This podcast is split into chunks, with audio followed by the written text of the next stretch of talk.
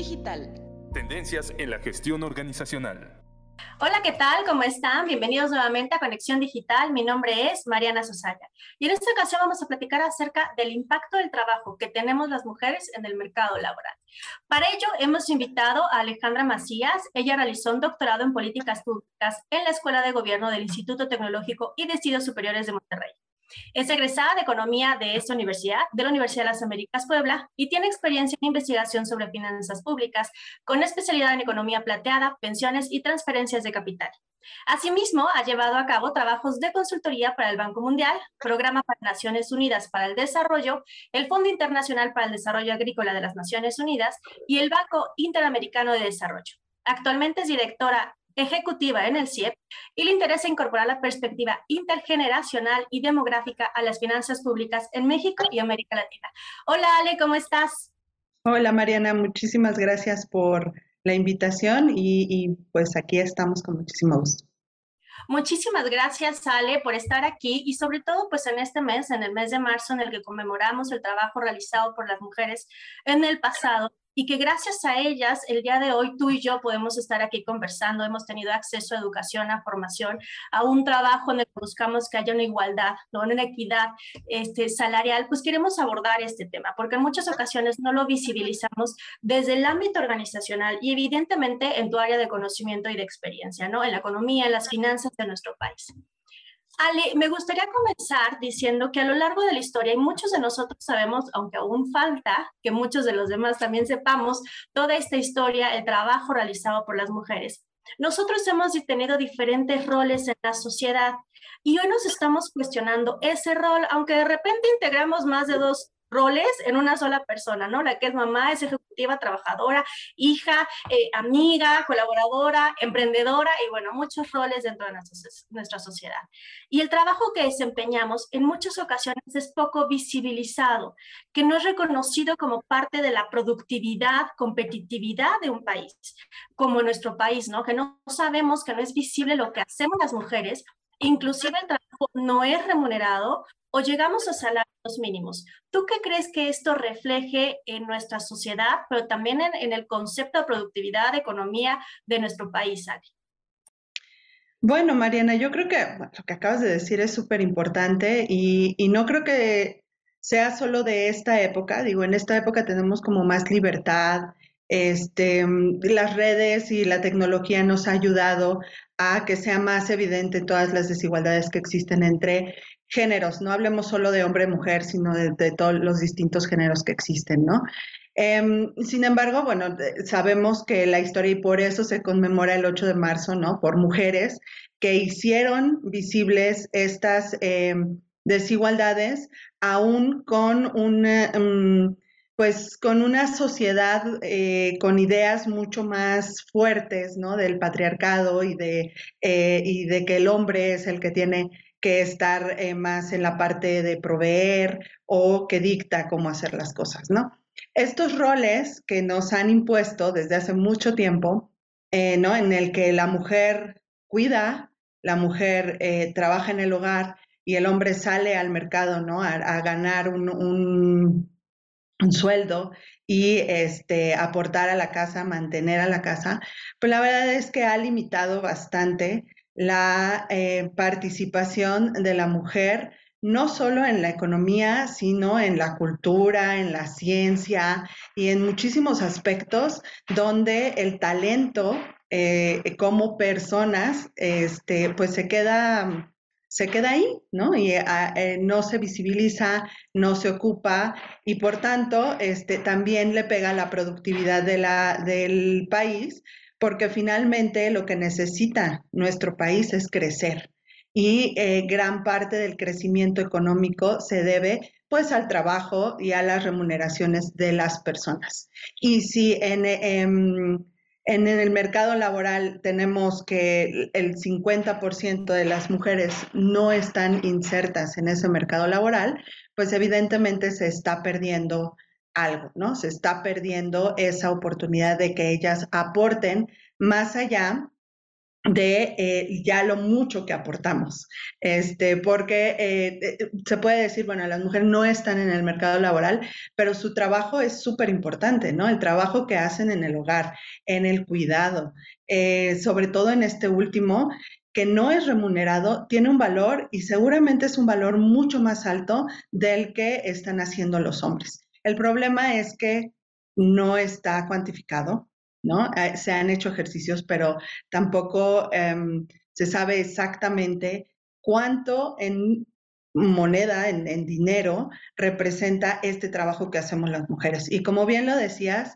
eh, luego son dobles o triples jornadas de trabajo en e, en el, mismo día, porque al mismo tiempo, pues si estás en el mercado laboral, también tienes que cuidar al hijo, tienes que hacer de comer, tienes, ¿no? Todo esto en conjunto de verdad es una carga bien fuerte que tenemos las mujeres y que necesitamos que se visibilice y sobre todo que los hombres o que los demás géneros este, entiendan de qué se trata, ¿no? No es em, hacer, por ejemplo, hoy que hay movilización, mañana que es un día eh, sin nosotras, no es, eh, son días de asueto, no son días de felicitaciones, sino son días de reflexión, para poder entender por qué es necesario visibilizarlo y por qué se necesita compartir esta carga con todas las personas de este país. Eh, eh, tiene efectos tanto económicos como sociales, como incluso de salud mental, ¿no? O sea, eh, hay veces que las mujeres cargamos tanto que de repente ya no podemos más y eso este, es una carga que tenemos que compartir con los demás.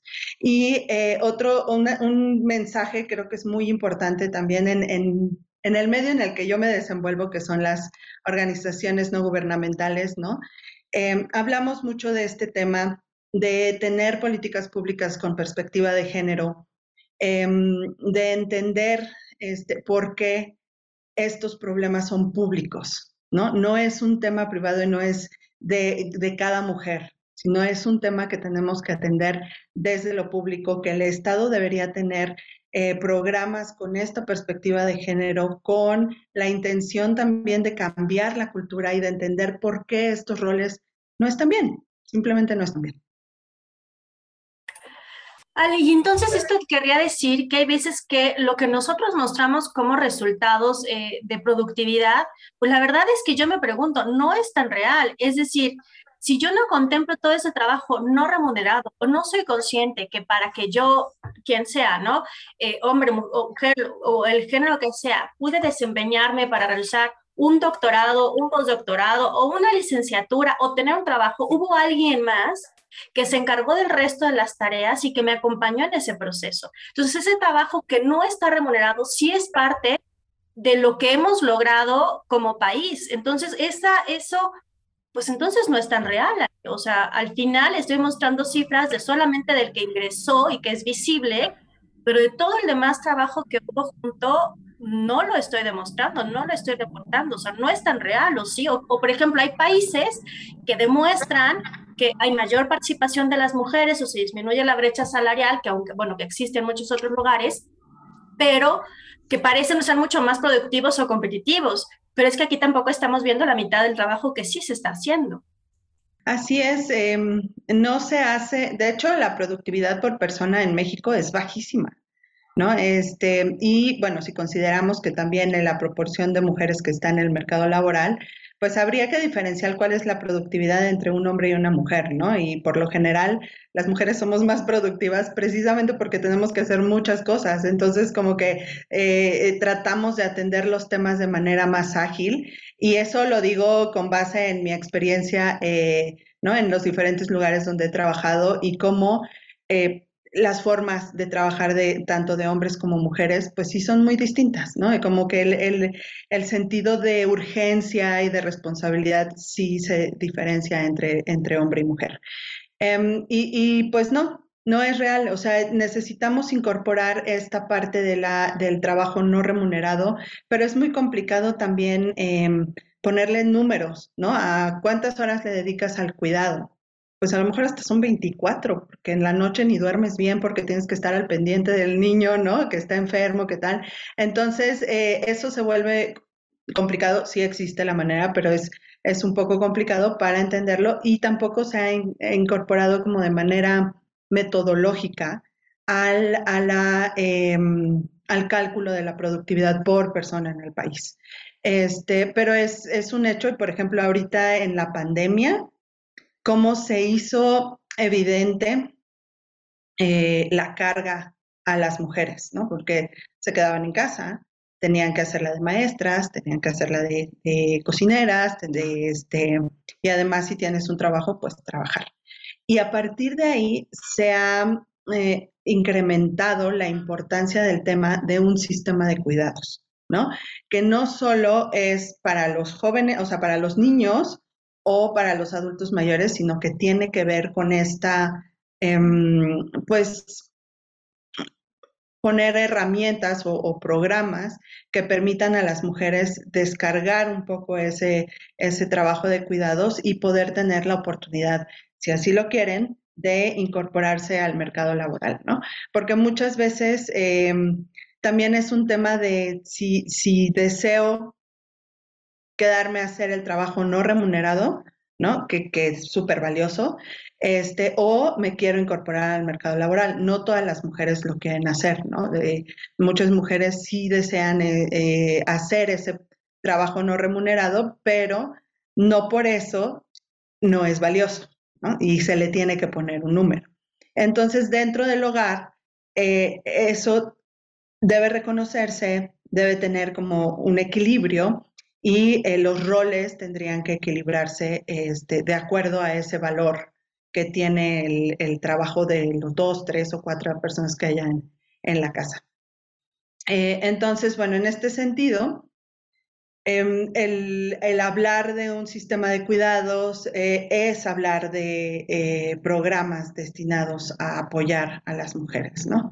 Y no solo eso, hay muchísimas otras acciones que pueden hacer pero desde lo público y desde las empresas para que eh, haya esta equidad de género. No solo hablar de cuestiones para mujeres, sino también eh, entender que los hombres necesitan mm, las licencias para paternidad, por ejemplo, ¿no? Y también entender que ellos las quieran tomar, porque muchas veces es, eh, a ver, yo no, a mí no me toca cuidar a los niños, entonces yo para qué voy a tomar una licencia de paternidad.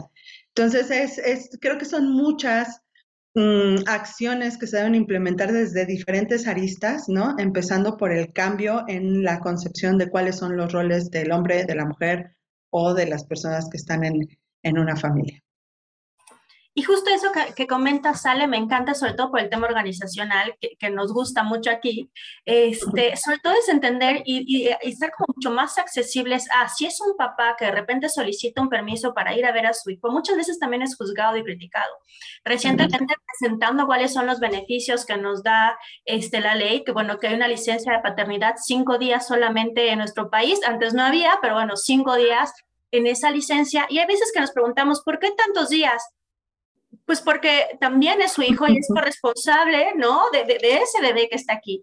Y las empresas decimos, híjole, me, me, cuesta ceder esos cinco días. O hay veces en las que toda esta política que tú mencionas, política pública o dentro de las organizaciones, no somos conscientes. Por ejemplo, a mí me llamó mucho la atención, digo, hablo de los papás en estos casos que luego son juzgados porque no son corresponsables del cuidado de los hijos o el acceso a guarderías que antes no era viable, que solamente era para mujeres. Eh, pero bueno, por ejemplo, ¿cuántas de nuestras organizaciones están listas para una mamá que está lactando, ¿no? Si bien hay un periodo de lactancia, generalmente se coloca en momentos al inicio, al final de la jornada o esta media hora que pueden tener. Pero a mí una vez me pasó que una compañera acaba de tener un bebé y de repente se le salía la leche y decía, ¿qué hago ahorita? ¿Tengo un espacio adecuado? No, se va a un baño, pues tampoco es un espacio propicio para poder sacar la leche, interrumpe la, la, reunión, no le interrumpe. ¿Cuántas empresas estamos listas y preparadas ves a un grupo de mujeres en el baño sacándose leche, ¿no? No tienen dónde guardarla, tenemos simplemente un refrigerador. Desde ahí no es que queramos un privilegio distinto, simplemente es que, ¿qué hacemos con este proceso de, maternar, de cuidar con uno y el otro rol y no estamos claros y conscientes? Ya también soy feliz que hay cambiadores en los baños de hombres, porque tampoco eso les permitía este cuidado, ¿no? Bueno, diferentes prácticas que luego no estamos acostumbrados. Sí, es, es muy complicado, pienso yo, ¿no? Desde, o sea, qué bueno que nosotros ya estamos cambiando esas ideas de los roles y como, como mamá, en mi caso de un hombre, la verdad es que todos los días me pregunto, eh, ¿cómo, ¿cómo hacer para que mi hijo no tenga estas ideas preconcebidas de que a él le toca proveer, le toca, eh, no sé, lo que le toca al hombre y a la mujer lo que le toca a la mujer. No es así, ¿no? Finalmente es un equipo y los roles pueden cambiar y se pueden poner de acuerdo y tal. Pero esa parte de, de pues cambiar las creencias que en algún momento aprendimos no es sencillo. ¿no? Por ejemplo, ahorita con todo este lenguaje inclusivo, que al inicio, la verdad a mí no me gustaba, la verdad no me gusta, voy a ser sincera, sincera, este, no me gusta, pero sí creo que ayuda a cambiar conexiones neuronales, ¿no? Con estas creencias, porque aunque pareciera una cosa muy em, este, trivial, ¿no? Cambiar una O por una E, en realidad lo que estás haciendo a nivel cerebral es decir, a ver, este, tienes que pensar en todos como personas, no como ella, no como él, sino como persona, ¿no? Y eso hace que seas incluyente. Entonces, esos, esos cambios chiquitos, este, hay que irlos haciendo, pero para todo mundo, ¿no? Porque muchas veces eh, desde nuestro privilegio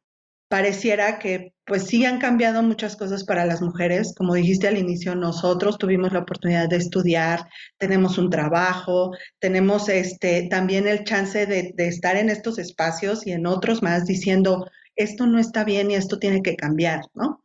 Pero muchas mujeres no, no, lo, no lo saben, este, no lo internalizan y seguimos como reproduciendo estos papeles.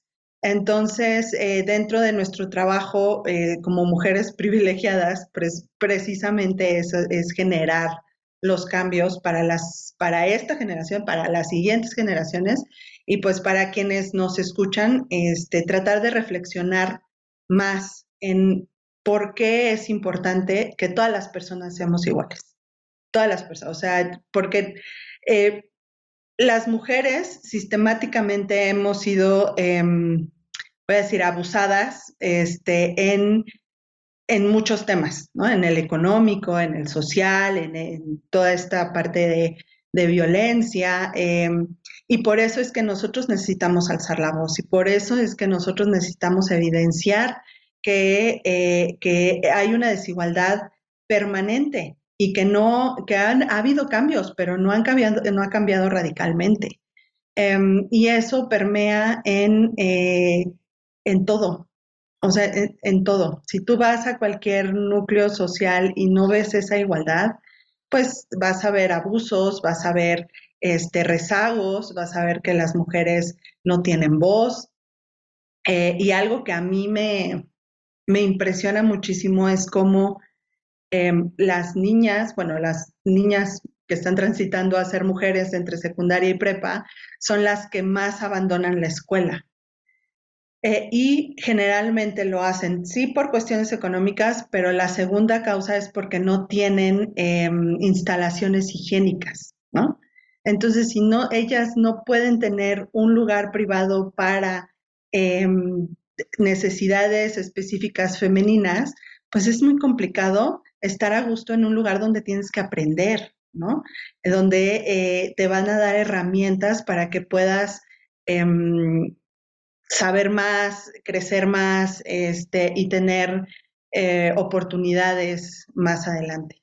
Entonces, em, digo, yo creo que el, cambio cultural, el cambio en creencias es, es primordial para poder generar cambios más radicales en este sentido de, de la igualdad como personas.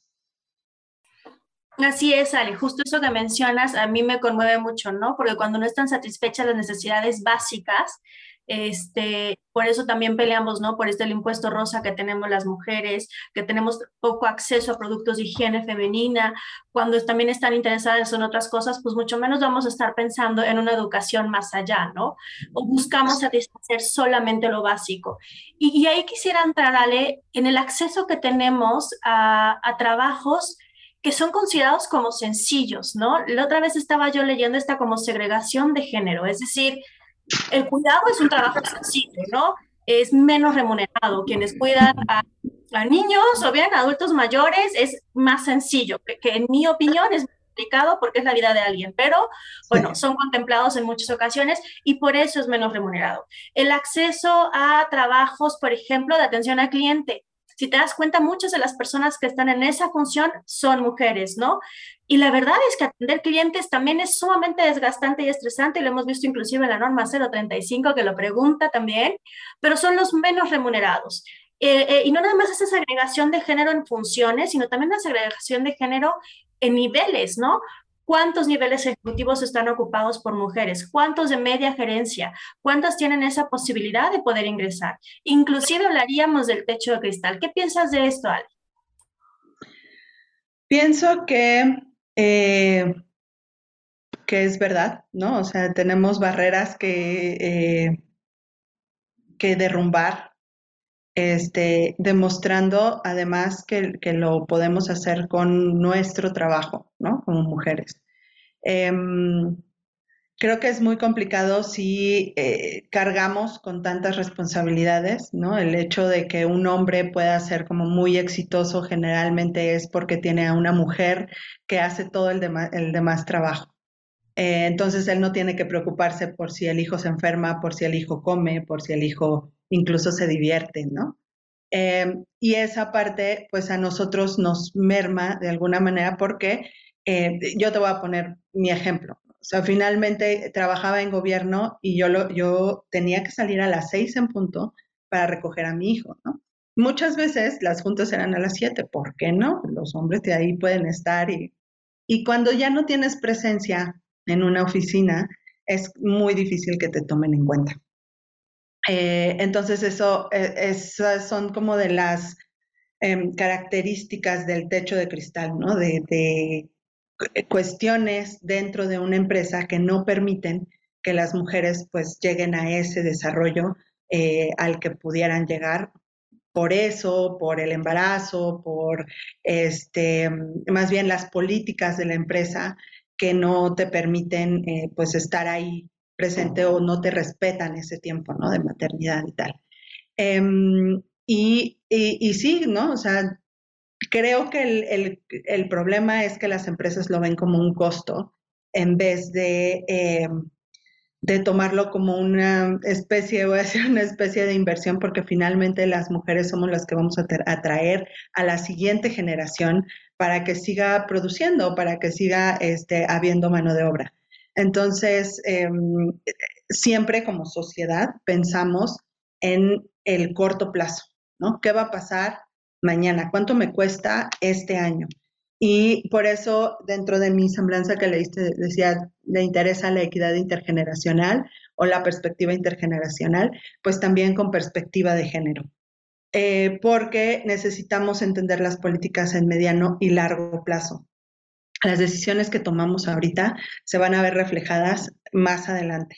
No todas, pero sí muchas, ¿no? Como la decisión de em, no invertir en infraestructura para higiene en las escuelas, pues que va, a tener como resultado que menos mujeres van a estudiar, que menos mujeres van a estar en el mercado laboral y vamos a seguir em, fortaleciendo estas grandes desigualdades entre hombres y mujeres. Entonces, eso no lo acabamos de entender Em, y, y, pues todas las decisiones que se toman en este momento tendrían que tener esta perspectiva de futuro de las siguientes generaciones y también la perspectiva de, em, de género.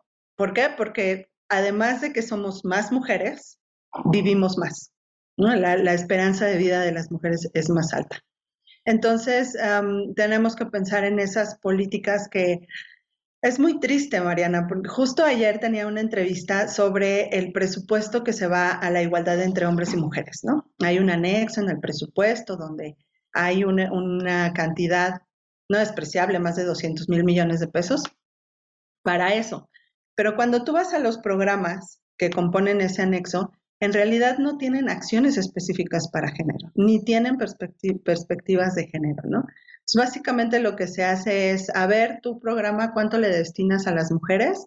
Y si es, por ejemplo, la pensión, ah, bueno, la, mitad es para mujeres, entonces la mitad se va a igualdad de género. Y eso no es tener perspectiva de género, ¿no? Eso no es incorporar a las mujeres en, en ningún sentido, a, ningún, eh, a ninguna esfera, ni económica, ni social, ni nada. Entonces, eh, eh, las transferencias son justamente esas políticas de corto plazo, ¿no? Porque me van a traer votos. y no lo estás pensando como vamos a utilizar esos recursos ahora para que tengamos mejores frutos a mediano y largo plazo. Y creo que eso también pasa en las empresas, ¿no? A las empresas lo que les interesa es eh, tener retornos ahora. Em, y también otro problema que tenemos enorme en México es que pues, la, mayoría son micro y pequeñas empresas que no son productivas y que es muy difícil eh, que se contraten a las mujeres en puestos eh, pues con mejores sueldos, ¿no? Porque es más costoso para la empresa. Y entonces, em, otro aspecto para las mujeres es esta parte de las escuelas, de ir a dejar, ir a recoger, de la flexibilidad en los tiempos y tal. Eh, y eso pues solo te lo permite un trabajo eh, informal, puede ser, o eh, pues el no remunerado. Una vez, que además no es fácil, como decía, el cuidado es súper difícil y más si, tiene, si le tienes eh, que, antes tal vez no se hacía tanto, pero ahora es súper estresante, ni siquiera es que coman o que duerman bien, ¿no? Sino que, que estén sanos mentalmente, que no se depriman, que este, no tengan traumas con los papás, porque si no después les va a salir más caro, ¿no? Ese tipo de cosas son súper complicadas porque cada persona somos distintas. Y una anécdota que mm, mi mamá es, eh, bueno, fue educadora mucho tiempo y alguna vez nos decía mi hermana y a mí, oigan, pues quédense con mi plaza, sean educadoras y nosotros, ay, no, eso está muy fácil, nosotros queremos, ¿no? Mi hermana estudió medicina, yo economía, y ahora que estoy dando clases y son chavos más grandes, digo, ay, qué complicado, esto es cansado, es este, es difícil, muy difícil. Le dije, ay, qué bueno que no me quedé porque eso era más difícil que lo que estoy haciendo ahorita. Y entonces sale en quién está, porque justo ahorita que lo mencionabas, me, vinieron como muchos ejemplos, ¿no? De compañeras de hace años que salían corriendo porque tenían que ir a buscar al hijo y si no, levantaron una carta, ¿no? Como de abandono del niño, este, o situaciones en las que pues tenemos ese poco acceso dentro de las organizaciones y no lo tenemos claro. De hecho, está conformado así, ¿no? Si una mujer no cuenta con las semanas necesarias cotizadas y está embarazada, entonces la incapacidad por maternidad la paga el patrón. O sea, el patrón dice, yo no quiero mujeres que estén embarazadas, dado si es una pyme, pues el recurso se me va, ¿no? Yo no estoy de acuerdo con esa práctica, pero vaya, la estructura sí está. Te dice, si no está, entonces tú lo vas a pagar al 100%. La estructura está armada así y no se está viendo, lo hemos dejado así no sé por cuánto tiempo, pero no lo hemos analizado, no vemos el impacto que tiene en el trabajo de la mujer dentro de las organizaciones. Si ahora no está pensado así, Ale, entonces, ¿quién, ¿quién tendría que empezar o cómo podríamos empezar o dónde serían los puntos clave para comenzar a trabajar esto y visibilizar el trabajo de las mujeres? ¿Quién? Nosotras, Mariana. O sea, no hay de otra. Nosotras somos las que tenemos que seguir empujando eh, los temas en la agenda pública, en la agenda privada. Em, yo tengo la fortuna de conocer a mujeres este, que incluso tal vez podrías invitar también al programa, em, a, mujeres que se dedican a, esto como plenamente, ¿no? Eh, una de ellas es Mamá Godín, bueno, esa es su marca, y hace un ranking de las empresas que tienen las mejores prácticas en equidad de género. Em, y, esas son de las, de, de, las iniciativas que hay que apoyar y que hay que visibilizar como mujeres, ¿no? Em, otra cosa es eh, que, nosotras mismas nos apoyemos, ¿no? Muchas veces también nos vemos como competencia y no debería de ser así. Eh, al contrario, tenemos que unir fuerzas y nosotros hacer eh, esta, esta presión que se necesita para cambiar los marcos normativos, para cambiar la, la cultura, para este, que se entienda mejor por qué estamos pidiendo un, trato igual, ¿no? Eh, y voy a regresar al mismo concepto, o sea, somos iguales como personas, tenemos las mismas capacidades para hacer los mismos trabajos y eh, que nosotros tengamos la función reproductora no debería de ser un, em, pues una barrera para que nosotros nos, em, nos desarrollemos y lleguemos a, esos mismos puestos que los hombres, ¿no? Em, ahora se ven más mujeres, ¿no? Sobre todo en, mi ámbito, habemos varias directoras de asociaciones eh, civiles y de mm, centros de investigación. Eh, de todos modos, hace muchísima falta la presencia. Apenas pasó un parlamento abierto de la reforma eléctrica. Eh, lo malo es que ponían dos bandos, ¿no? El pro y el contra.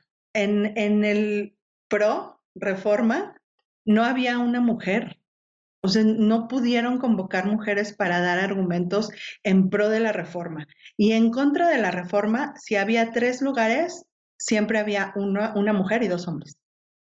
Entonces, ¿por qué si hay muchísimas voces dentro del sector energético, dentro de las finanzas públicas, dentro del, legislativo, ¿no? Habemos muchas mujeres que, que podemos hablar sobre el tema, que sabemos sobre el tema. Y este, por ejemplo, en mi caso no, no pude participar porque yo no, no estaba ni en pro ni en contra, ¿no? Entonces mi voz ya no funcionaba, no, podía ser imparcial y sí se sintió una, un cierto rechazo pues a eso y al hecho de, de ser mujer. Entonces, eh, tenemos que pelear por esos espacios nosotras mismas. Hay veces que es, es complicado. Este, enfrentarte a, a tanto hombre, o por ejemplo el, hecho de que mm, haya esta política de no paneles eh, con puros hombres, ¿no? Sí, al, menos tiene que ser una mujer. Se siente muy raro que te inviten por ser mujer, no por lo que sepas, ¿no? Sin embargo, tampoco te puedes poner, creo yo, los moños, porque es un espacio este, que tienes que tomar, y que tienes que ir y demostrar que vas no por ser mujer, sino porque sabes del tema. Este, entonces, bueno, eh, son ese tipo de, mm, espacios, de, lugares que tenemos que eh, afrontar, que tomar eh, y que nos va a costar trabajo porque, híjole, es muy difícil de repente estar en un panel con puros hombres que no te dejan hablar, ¿no? También de repente te interrumpen, como que lo que estás diciendo no es importante. Espérame, déjame hacer mi punto y ya luego tú dices lo que, lo que quieras. Eh, también em, ha habido este como un tweet que me encontré alguna vez diciendo, bueno, a ver, nosotros somos mamás, trabajamos, hacemos de comer, limpiamos. ¿Quién piensa en nosotras? Y es, eh, pues nosotras. Nosotras somos las que tenemos que hacer estos, estas, estos reclamos, estas demandas, y por eso existe el día como hoy y el día como mañana, y hay que hacerlo nuestro. Simplemente desde tu trinchera, em, hacer lo que nos toca para otras mujeres ahora, pero también pensando en, la siguiente generación, en que las, las niñas que son ahora puedan tener esa, esa fuerza, esa este, pues ganas de, aportar de otra manera a su país, de hacerse visibles, que sean fuertes, eh, así como nos enseñaron a nosotras, pero que cada vez sea más, más, que seamos más mujeres así.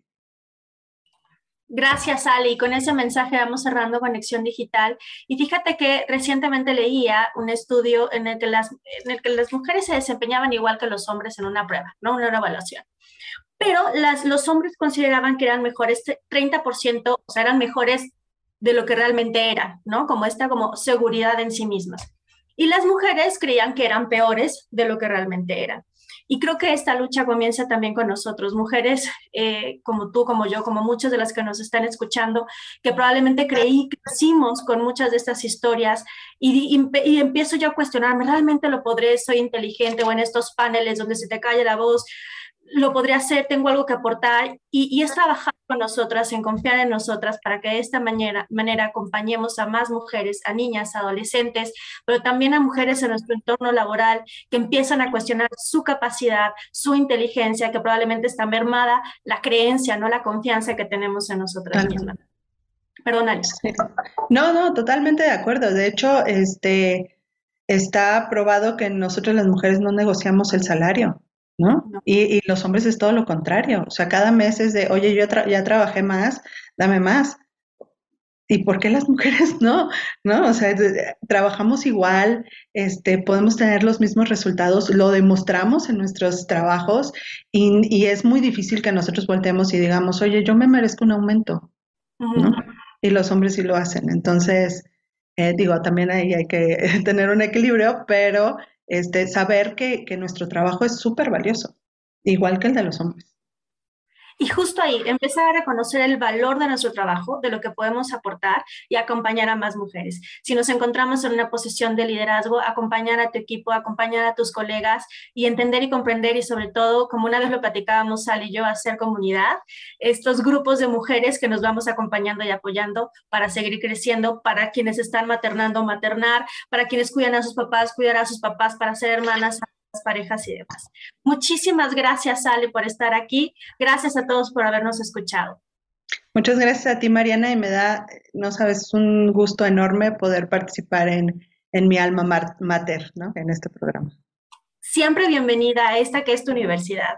Muchísimas gracias. gracias, Ale. Gracias a todos. Nos vemos en Facebook de la Universidad de las Américas Puebla, de TV Lab, por Spotify y YouTube. Nos encontramos después. Muchas gracias. Para más información visita conexión.udlab.mx.